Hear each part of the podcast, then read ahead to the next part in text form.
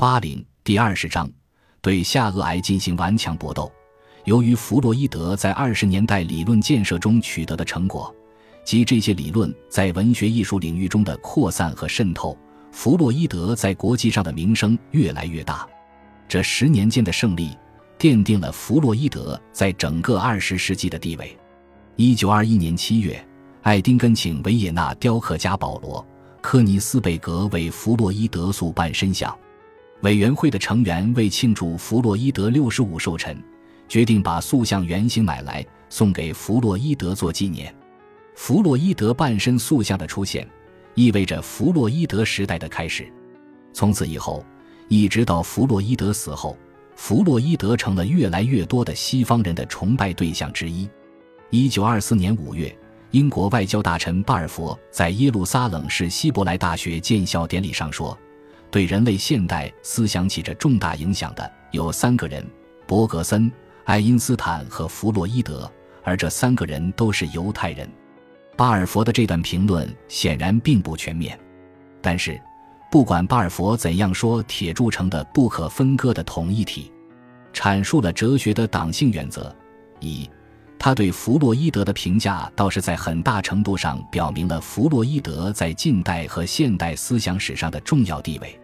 当我们看到弗洛伊德在六十五岁之后享有越来越高的声誉时，我们还要看到问题的另一面，即在六十五岁以后，弗洛伊德本人的遭遇并非平坦和舒适。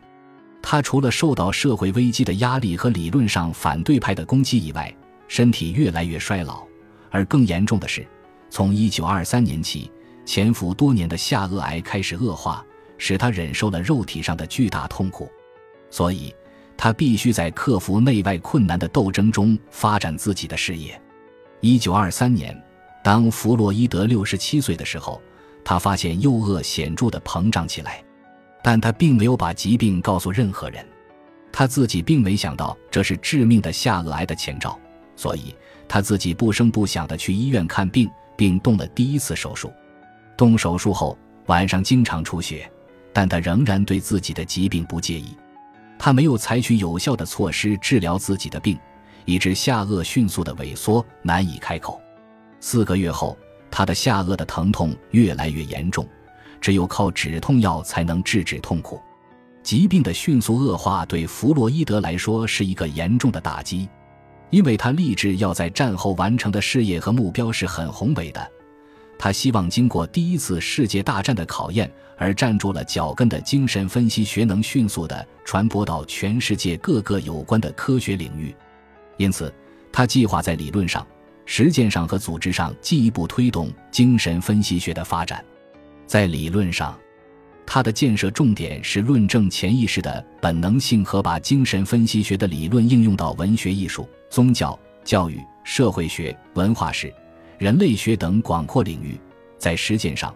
他则着重革新精神治疗法，变思潮大盛，以会师公孙龙为代表的变者展开兼白，使精神治疗法更牢固地建立在现代医学、生物学、物理学、化学和遗传学等科学成果的基础上；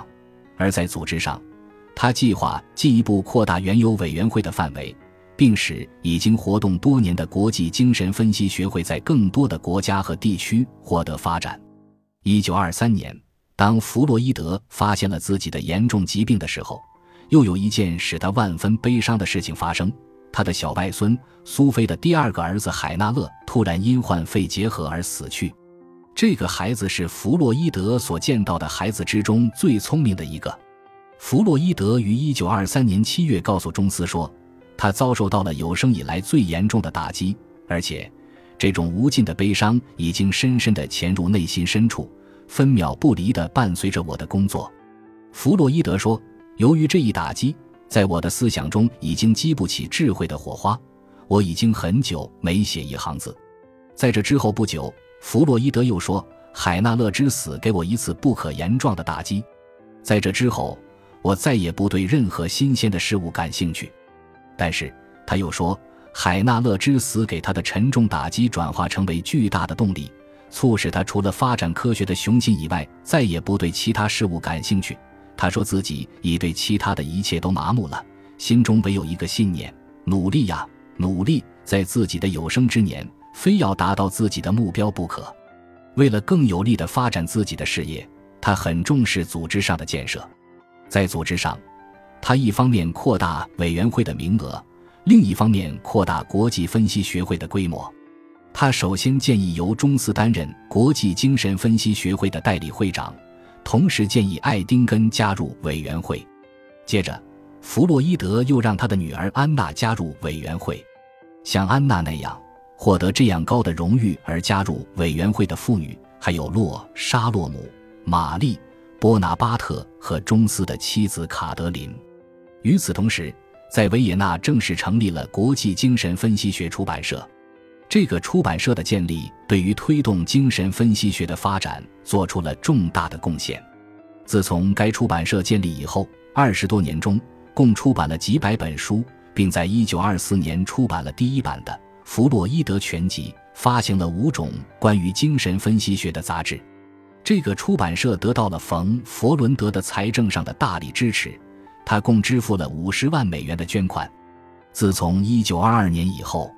国际精神分析学会继续按例行规定，每隔一两年召开一次大会。一九二二年，国际精神分析学会在柏林召开第七次大会。弗洛伊德的女儿安娜因在学术上成绩卓著，被推选为学会会员。在这段时间内，国际精神分析运动又面临着新的分裂。兰克和费伦奇背着委员会的大多数成员。撰写了一本论述精神分析学发展过程的巨著《精神分析学的发展》。